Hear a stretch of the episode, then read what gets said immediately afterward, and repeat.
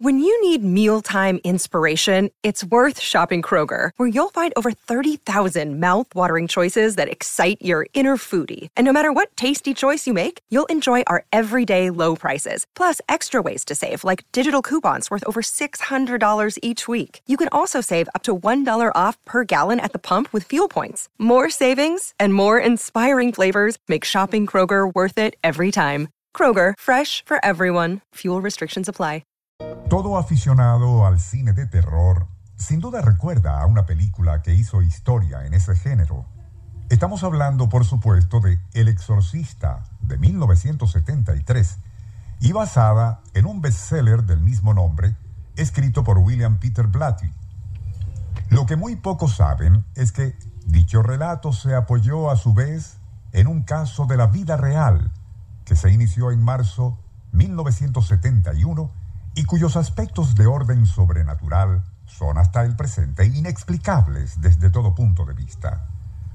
Por haber dado pie a una novela, una película e incontables imitaciones, comentaremos seguidamente y con las reservas del caso los eventos ocurridos en marzo de 1971 en un típico hogar estadounidense. Nuestro insólito universo Cinco minutos recorriendo nuestro mundo sorprendente.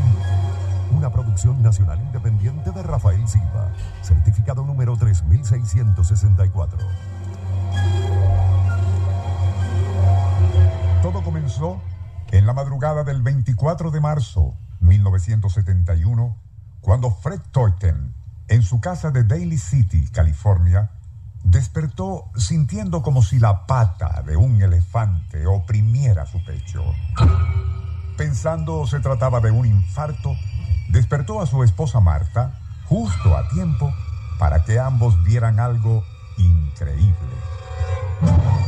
Alguien invisible parecía estarse meciendo en la silla de ese tipo en un rincón de la habitación.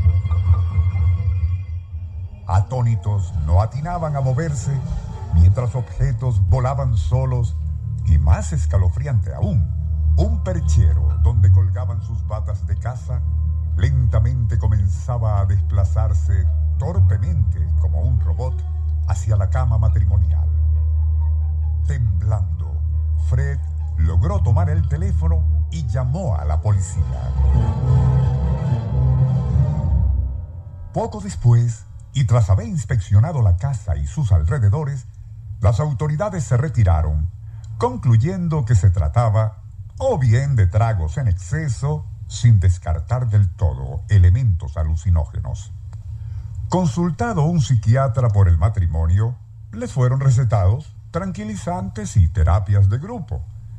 Pero las inexplicables manifestaciones prosiguieron aún delante de testigos, por lo que Fred siendo católico, acudió al cura jesuita Carpatzal. Este, si bien al principio opinó que todo podía explicarse racionalmente como histeria, sonambulismo e incluso síntomas del síndrome Tourette, aceptó convivir con la pareja durante varios días para estudiar más a fondo la patología.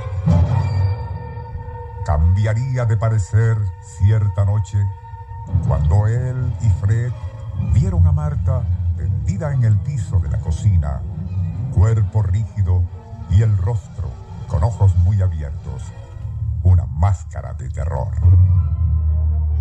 Pero aquello no era lo más impresionante, sino que oscilando acompasadamente sobre su tórax, rígido como una tabla, se encontraba la silla mecedora vacía.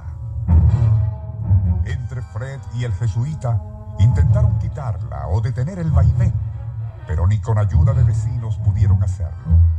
Algo que se mantuvo hasta que súbitamente cesó, pues Marta pareció salir de su letargo, quitando ella misma la silla de su pecho. Razones de tiempo impiden ahondar en detalles aún más extraños e incluso repugnantes.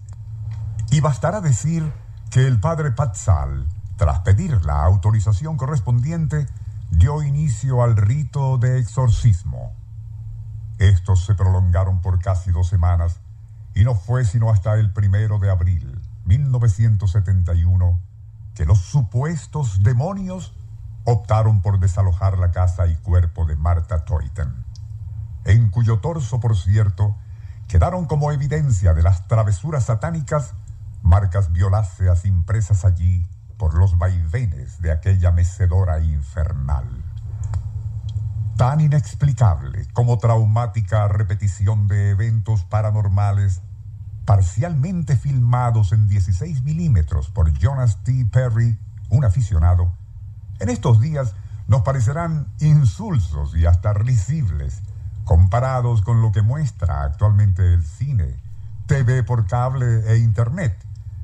Pero no hay que olvidar que de allí posiblemente surgió el éxito editorial de El Exorcista y luego la película, así como las docenas, por no decir centenares de imitaciones, tanto impresas como fílmicas, que fueron apareciendo después.